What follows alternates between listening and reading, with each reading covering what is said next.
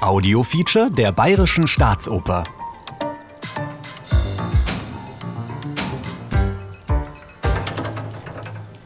Man kann auch andere Sorgen haben. Die Lage ist hier die, so steht es im Libretto, dass in einem schönen Rokokoschloss nicht ganz weit von Paris etwa um 1775, also zur Zeit, als Gluck dort sein Reformwerk der Oper begann, einer Zeit, in der man in den Salons der gebildeten Gesellschaft des Ancien Regime über Fragen der Oper mindestens so heftig debattierte wie über die Vorzeichen einer möglichen Revolution, dass sich nun dort im schönen Gartensaal Flamand ein Musiker, Tenor. Und Olivier ein Dichter, Bariton. begegnen, das heißt hier gegenüberstehen, fast wie Spiegelbilder mit einer Frage, die man speziell finden kann.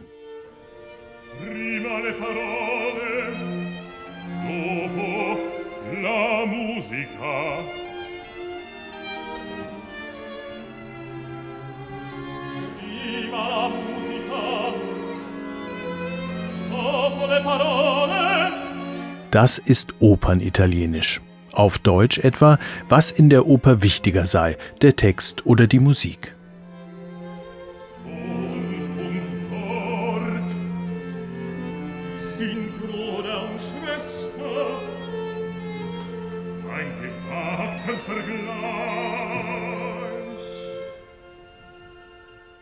Wort und Ton, Bruder und Schwester, vielleicht ein nicht gar so gewagter Vergleich. Und wo wir bei Bruder und Schwester sind, sie sind hier die Herrschaft, Gräfin und Graf, kunstsinnig und verständig und durchaus bewegt von Fragen wie diesen.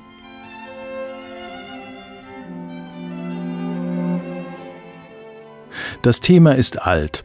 Schon der alte Salieri hatte daraus ein Divertimento Theatrale gemacht, uraufgeführt 1786 in der Orangerie von Schloss Schönbrunn. Man kann es sich gut vorstellen, damals und dort. Als Thema einer Ende Oktober 1942 am Münchner Nationaltheater uraufgeführten Oper, eine Art musikdramatischer Parallelaktion zur Schlacht um Stalingrad auf dem Höhe- und Wendepunkt des Zweiten Weltkriegs, ist es schwer vorstellbar. Oder vielleicht gerade? Für mich ist dieses Stück in, in, in der Zeit, in der wir jetzt leben, so unglaublich wichtig. Diana Damrau, Gräfin Madeleine im neuen Münchner Capriccio. Für mich ist Capriccio der Moment, wo man sich eigentlich damit auseinandersetzt, was bringt mir Kunst? Was ist Musik? Es ist keine Freizeitbeschäftigung. Es ist die Essenz des Lebens. Man schaut den Menschen mit der Lupe ins Herz. Capriccio, das war Richard Strauss letzter Wahrheitsfindungsprozess auf der Opernbühne. Ein langer Weg von den Frühversuchen über die Schocker von Salome und Elektra, über die fruchtbare Verfeinerungskongenialität mit Hugo von Hofmannsthal im Rosenkavalier und Ariadne auf Naxos und der Frau ohne Schatten, bis zu den späten mythologischen Stoffen zu Daphne und der Liebe der Danae. Er war ein Mann von bald 80 Jahren, ein Komponist von Weltgeltung und zugleich ein Aushängeschild des Dritten Reichs, mit dem er sich, kein Nazi, dennoch einließ und dessen Spielregeln befolgte. Es war Stefan Zweig, der den alten Strauß auf Salieris Oper über Oper aufmerksam gemacht hatte. Der österreichische Literat hatte für Strauß schon das Libretto zur Schweigsamen Frau geschrieben, aber jetzt war eine andere Zeit. Als Zweig wegen seiner jüdischen Abstammung nach London fliehen musste und in Deutschland bald ganz verboten wurde, war eine Zusammenarbeit mit Strauß, dem Präsidenten der Reichsmusikkammer, nicht mehr möglich, zum großen Bedauern des Komponisten. Die Libretto-Geschichte von Capriccio ist kompliziert. Nach Zweig wirkten daran Josef Gregor, Direktor der österreichischen Nationalbibliothek und schon erfahrener Textlieferant für Strauss, vor allem aber Clemens Kraus, mit dem Komponisten befreundeter Dirigent und Leiter der Münchner Oper. Ferner der Dirigent und spätere große Dirigentenlehrer Hans Swarovski.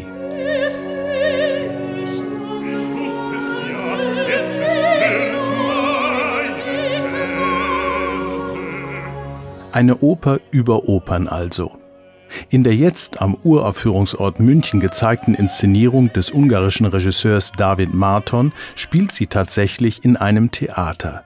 Und wir können von der Seite aus beides sehen, Bühne und Zuschauerraum. Vom wirklichen Zuschauerraum aus verfolgen wir dieses Capriccio aus französisch Caprice, Laune, Eigensinn, kapriziöser Einfall, wunderliche Eingebung, Grille, Gag, Kapriole. als geistvolle Überblendung von Operntheorie und Liebeshandlung. Denn Olivier, der Dichter mit dem starken Geist, und Flamand, der Komponist mit den schönen Augen, sie beide sind in die kluge, schönheitssüchtige Gräfin verliebt. Liebesrivalen in einem ästhetisch-erotischen Wettbewerb. Für wen wird sie sich entscheiden? Man kann das für einen etwas durchsichtigen Versuchsaufbau halten, ein bisschen wie bei Mozarts Paartauschexperiment in Così fan tutte. Kann man gut. Und genauso wollte es der Komponist, so schrieb er es 1939 an seinen Librettisten Clemens Kraus. Um Gottes Willen. Keine Lyrik, keine Poesie, keine Gefühlsduselei.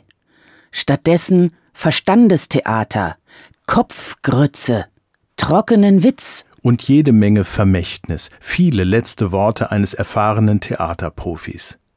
Was Musik mit dem Wort macht, darüber lässt sich trefflich disputieren, zumal wenn hinter dem ästhetischen Kräftemessen eine Liebeskonkurrenz wirkt.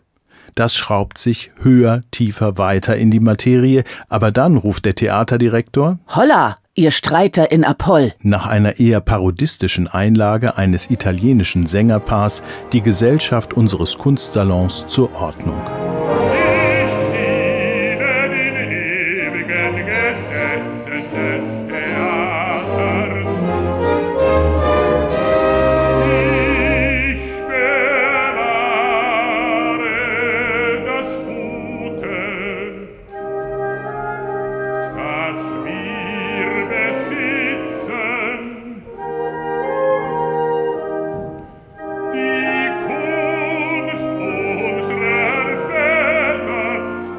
Und dann geht's auf den Unsinn der Gegenwart. Wo sind die Werke, die zum Herzen des Volkes sprechen, die seine Seele widerspiegeln? Wo sind sie?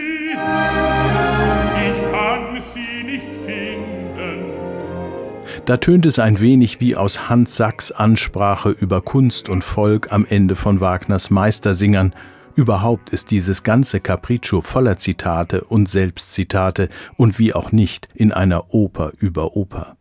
Man beschließt sogar, es soll eine neue Oper entstehen aus den Verwicklungen des Tages. Souverän spielt Strauss mit Klängen und Anklängen und macht seine Akteure mit Musik lebendig. Wirklich, das sind lauter Unikate, der Direktor, der Komponist, der, der, der fließende Musiker, mit den schönen Augen, Diana Damrau an der Bayerischen Staatsoper Die Gräfin. der Poet, der kraftvoll und männlich einsteht für sich und aufbrausend ist. Und das, das, das hat er alles so komponiert. Und die Gräfin, die mal mit Humor, mal provoziert sie, sie sagt was und dann weiß jeder, okay, ja, das war's jetzt. Das war's jetzt. Vielleicht ist das die Botschaft dieses Capriccio voller Ironie und Insiderscherze und zugleich voller Melancholie. Man sollte die Genrebezeichnung Ein Konversationsstück für Musik in einem Aufzug. genau lesen, schon darin steckt eine Pointe. Denn damit sind weniger die Konversationen zwischen den Personen von Stand, den Theaterleuten oder der Dienerschaft gemeint, oder das wortreiche Werben des Grafen um die reizende, berühmte Schauspielerin Clairon. Es ist eben ein Konversationsstück für Musik. Die Musik in ihrer kunstvollen Vielschichtig und Doppelbödigkeit tritt in Konversation, gleich mit dem Streichsextett, das in dicht gewobener Sechsstimmigkeit am Anfang steht.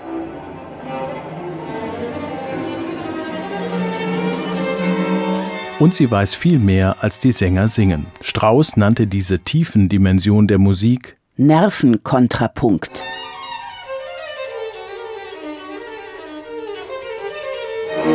Es verlangt viel. In seiner letzten Oper fordert Strauss voller Freude an Komplikation von allen Teilnehmern dieser Konversation, dieses Palandos mit doppeltem Boden, äußerstes Können. Es ist auf den Punkt, schnell. Es ist teilweise wirklich, wirklich schwer zu lernen, weil die Töne, die man singt, die kommen oft im Orchester gar nicht vor. Und es ist eine große Arbeit. Und das Streitensemble und das Lachensemble, das sind zwei große Oktette, wo wir wirklich alle miteinander, durcheinander singen und hoffentlich am Schluss gleichzeitig rauskommen.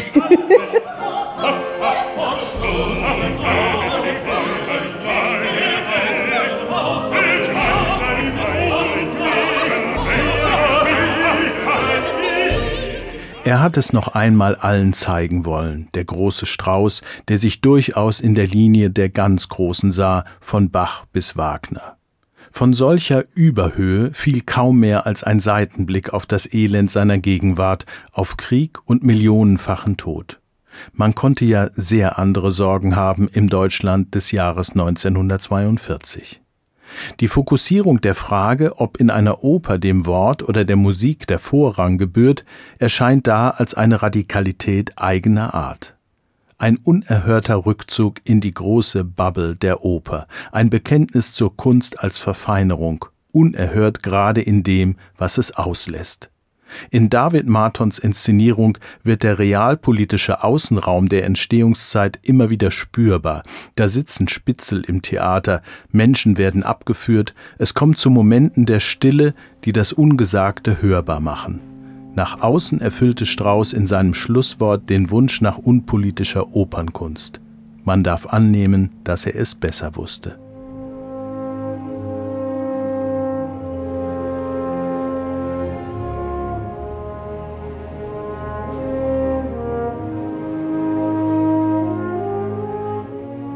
Und wie geht die Sache aus? Die Verhandlung um Wort oder Ton? Gewinnt, man möchte es annehmen, die Musik? Wem schenkt die Gräfin Madeleine ihre Gunst? Sie liebt ja wohl beide und bestellt beide für den nächsten Tag zur gleichen Zeit in die Bibliothek, um schließlich. Und das macht dann Strauß mit seinen großen Bögen und dem großen Orchester. Und sie darf ja am Schluss auch wirklich, wenn sie dann allein ist, ein bisschen ihre ihre Gräfinnenhaltung lassen und in sich hineingehen.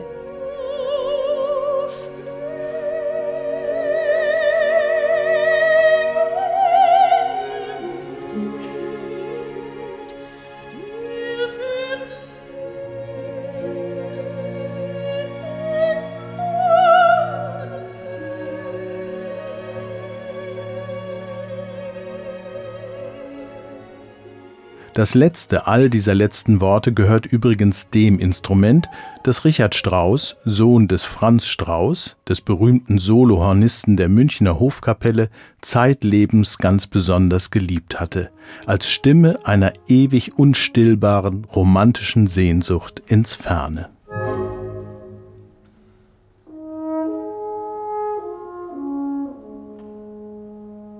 Der Vorhang fällt schnell.